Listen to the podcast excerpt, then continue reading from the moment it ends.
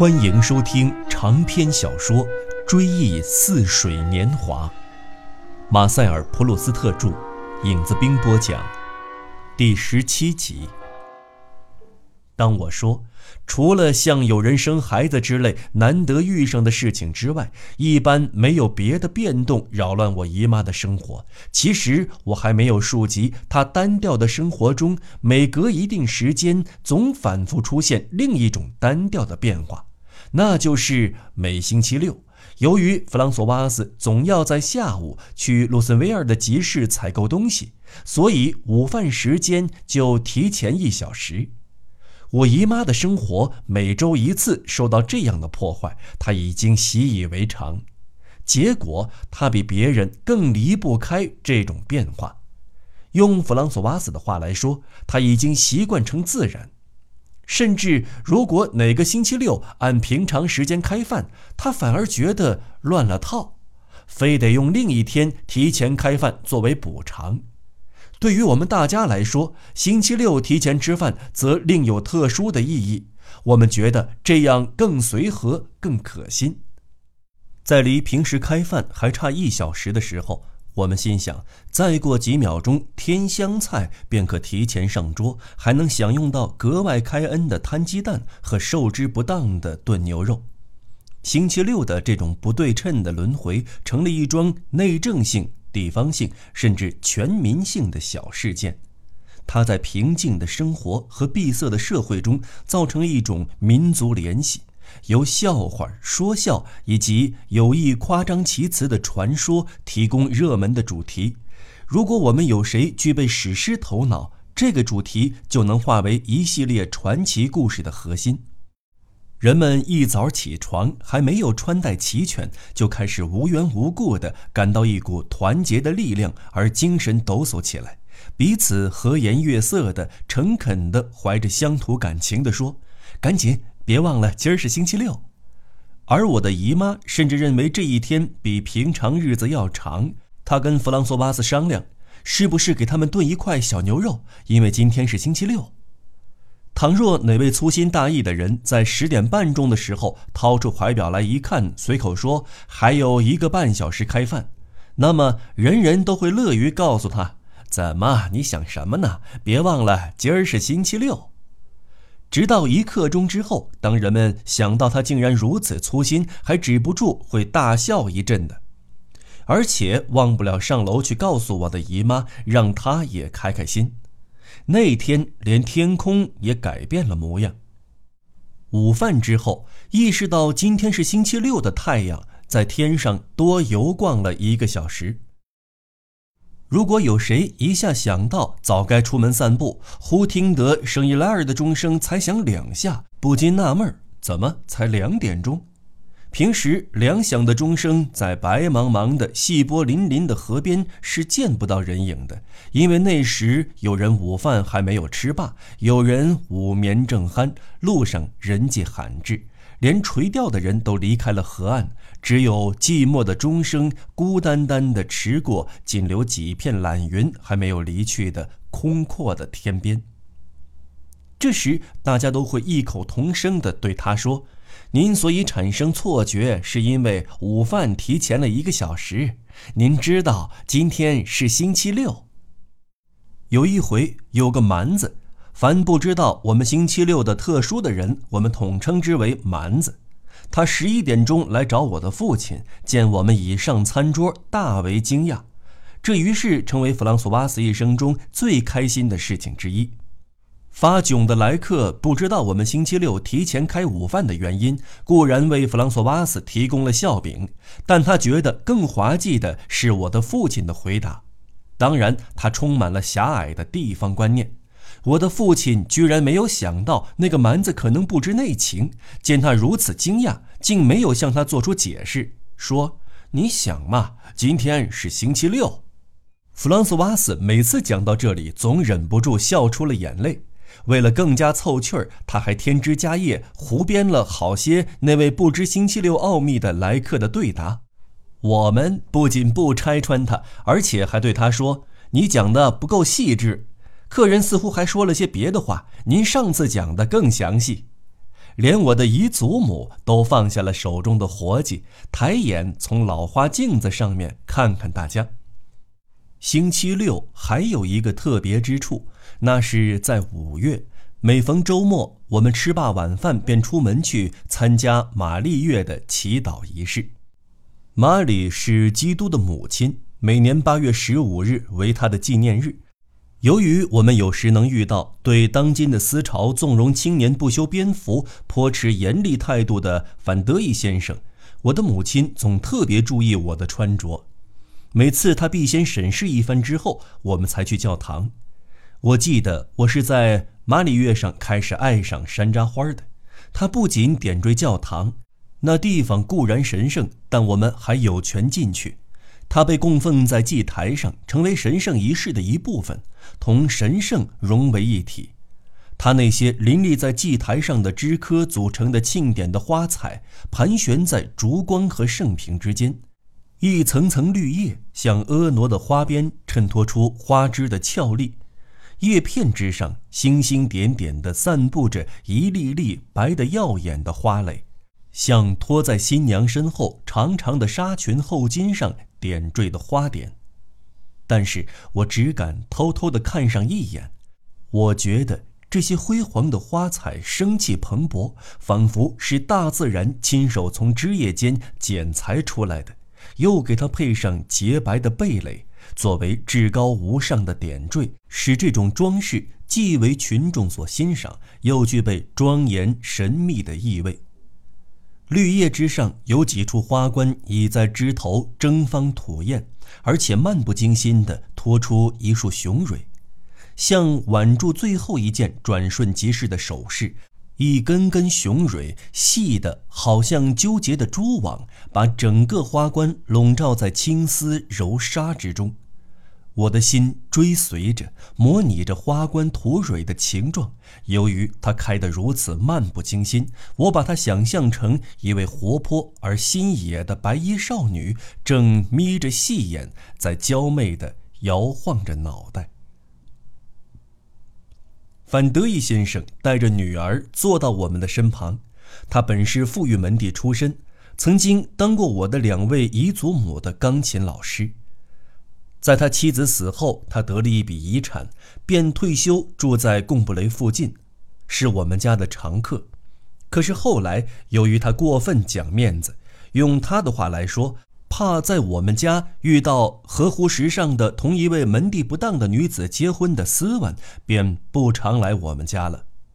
我的母亲听说他也自己作曲，每当前去拜望时，便客气地说他应该给大家演奏几段他的大作。范德义先生或许对此很高兴，但是他太讲礼貌，也太与人为善，简直谨慎的过了头。他总设身处地地为别人着想，就怕按自己的想法办会招人讨嫌。即使让人家猜出自己的意图，他也担心大家觉得他过于自私。我的父母拜望他的那一天，我也跟着去了。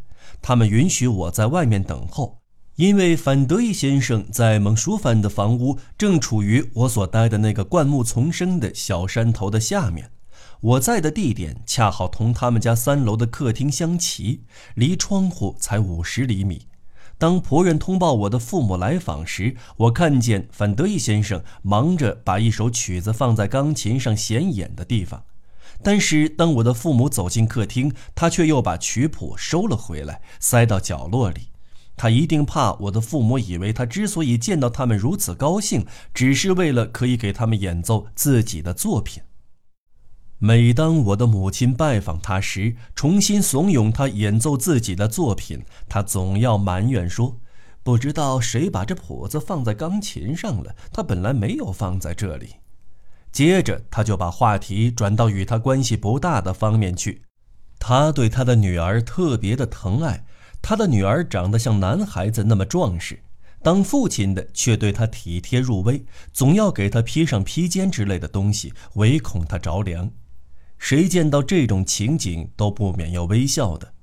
我的外祖母提醒我们说，那位脸上布满雀斑的莽撞的女孩子，目光中往往流露出温柔、敏感甚至羞怯的表情。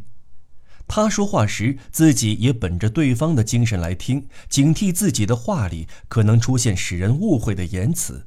人们能像透过玻璃似的看到他那副假小子的淘气外表下，越来越清晰地显示出一位楚楚动人的少女的细腻的特征。离开教堂前，我正跪在神坛下，起身时，我突然闻到山楂花发出的一阵阵巴丹杏那样的甘苦兼备的气味。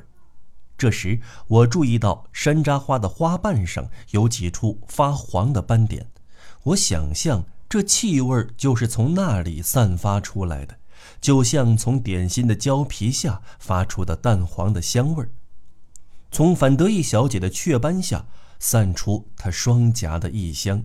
尽管山楂花兀自不语，但它不断释放出这股香气，好比活跃的生命在切切低诉，连祭台都像田野里受到昆虫触角拨弄的疏离。为之微微颤动。我所以产生这样的联想，因为我看到几近生气勃发的发红的雄蕊，仿佛是今天才由昆虫变成的，仍保留着昆虫的青春的锐气和撩拨的能力。我们走出教堂，在教堂门口同范德义先生寒暄了几句。几个男孩子在广场上打架，范德义先生前去干预。他维护年纪小的，训斥年纪大的。倘若他的女儿用粗嗓门对我们说：“见到我们很高兴。”我们仿佛立刻就能感觉到，在他的粗犷的外表下隐藏着一位敏感的多的女孩子，正因为男孩般冒失的客套话而羞红了脸。因为那句话有可能让我们以为他有意讨好我们，好让我们请他来家里做客。他的父亲过来给他披上外套，父女双双登上由女儿亲自驾驶的轻便马车，打道返回蒙舒芬。至于我们，因为明天是星期天，要睡到上教堂做弥撒之前才起床，所以如果赶上月明星稀、气候暖和的日子。我的好大喜功的父亲就会让我们做一次途经受难场的长途跋涉。我的母亲辨识方向和认路的能力较差，他把这样的远距离散步简直看作战略天才指挥的远征。有时我们一直走到汉桥底下，从车站那边延伸过来的石砌的桥身，在我的心目中代表了逐出文明世界之外的痛苦的形象。因为每年从巴黎乘火车来这里，总有人千叮万嘱，要我们千万注意，不可坐过站。火车还没有到达贡布雷，我们就已经做好下车的准备，因为火车只停两分钟，而后它就要驶上汉桥，开出基督教国家的疆界。贡布雷是我心目中的基督教世界的终点站。我们取道车站大街回家。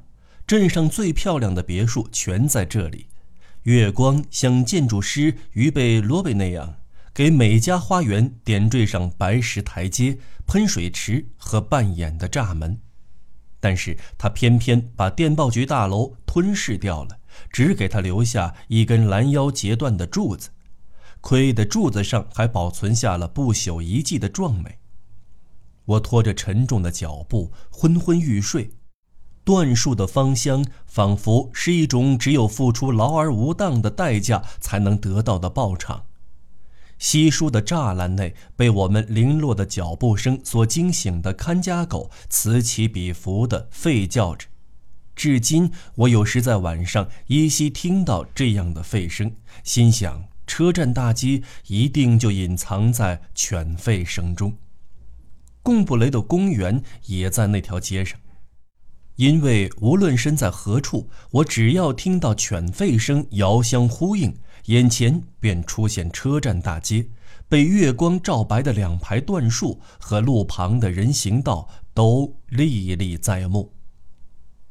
突然间，我的父亲叫我们停下，他问我的母亲：“咱们现在走到哪儿了？”早已精疲力尽。但仍对我的父亲感到骄傲的母亲，柔声细气地自认无知。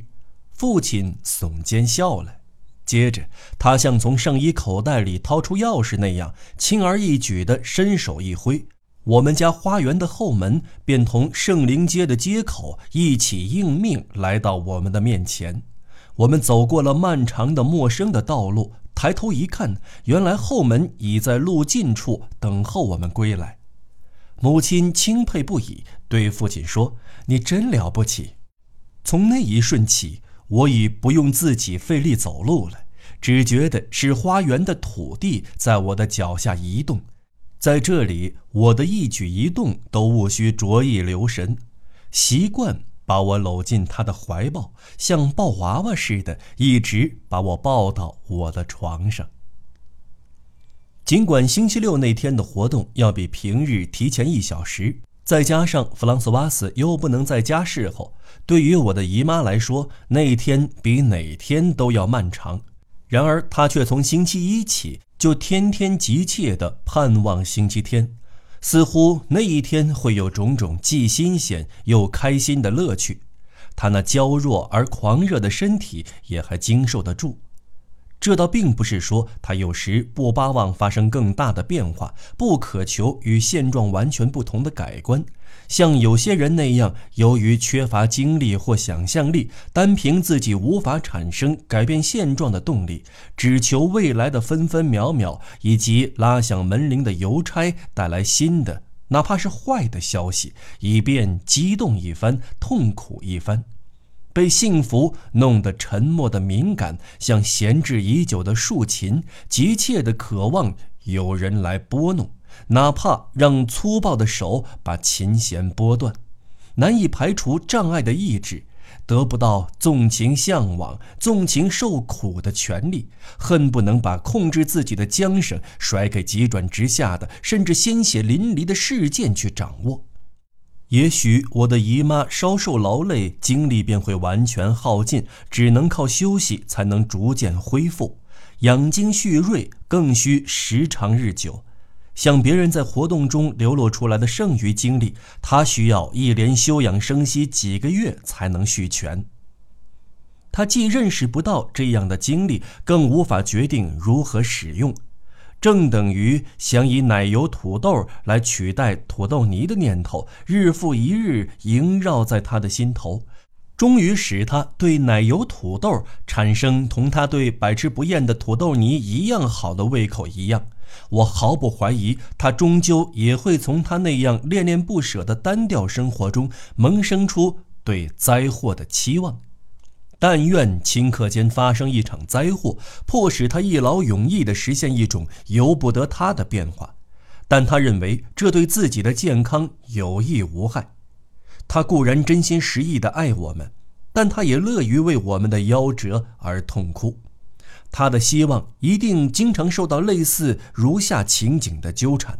一场灾难突然发生在他自我感觉良好而且不出汗的时候，例如家里呼起大火，我们都被烧死，房屋也烧得片瓦不剩，他多亏及时起床，才不慌不忙地逃离火场，等等，类似这类情景，仿佛同作为副产品的种种长处联系在一起。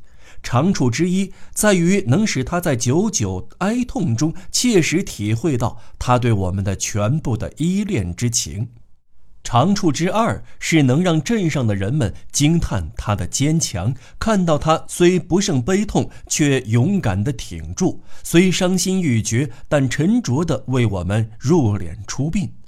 最难能可贵的长处是迫使他在合适的时机，及时的、不必牵肠挂肚的到米鲁格兰的庄园去消夏。他在那里的庄园风景优美，更有瀑布点缀。他独自在房中百无聊赖的寻乐解闷儿的时候，一定对诸如此类变故的成效进行过深入的思考。开头的情景、始料不及的种种细节、宣告噩耗的用词，以及令人终生难忘的语气，还有其他确凿无疑的打上死亡烙印的一切，凡与抽象推理演绎出的可能性决然不同，起先一定使他痛不欲生过。但是，这类变故毕竟从来没有发生。他也只得降格以求，把他热衷于虚构的曲折情节引进自己的日常生活，好让日子过得有点意思。他有时心血来潮，突然假设弗朗索瓦斯偷他的东西，于是他不惜巧施心计，想以捉贼捉赃的办法来证实他的假设，就像他独自玩牌，惯于同时兼打对家一样。他模拟弗朗索瓦斯尴尬地向他求饶，然后他又气愤地、火气十足地予以驳斥。如果赶巧这时有谁进屋，就会发现他正大汗淋漓，两眼放光，头上的假发也歪到了一边，露出光秃的前额。弗朗索瓦斯也许有时听出隔壁房内传来的用词尖刻的挖苦话是针对他说的，但是既然这些话仅停留在纯抽象的状态。小声说出来，并不能增加它的现实意义。那么，我的姨妈纵然编出一套又一套话，也不足以解她的心头之恨。有时，她甚至不满足于在床上排练，想正式演出。于是，有一个星期天，她把里里外外的房门都神秘地关上了，在房里跟欧拉里进行密谈。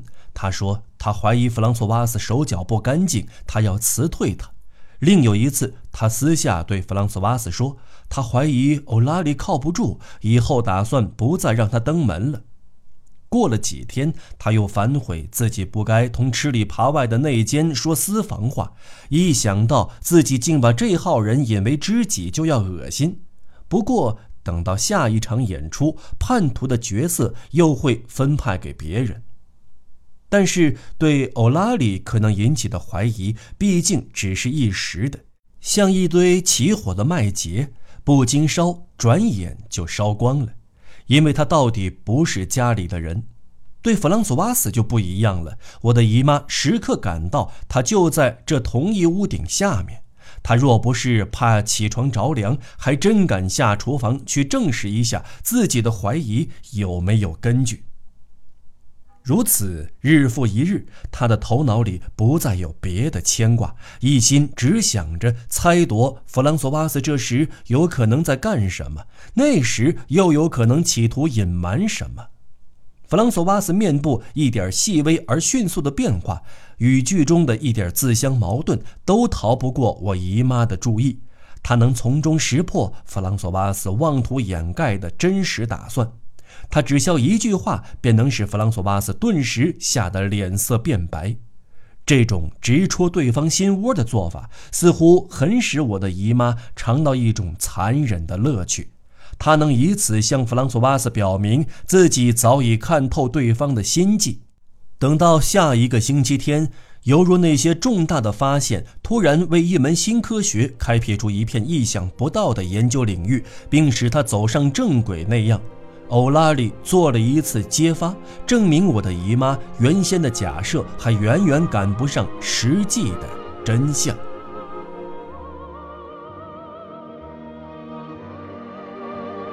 好了，朋友们，本期节目就为您先播讲到这里，我们下期节目再见。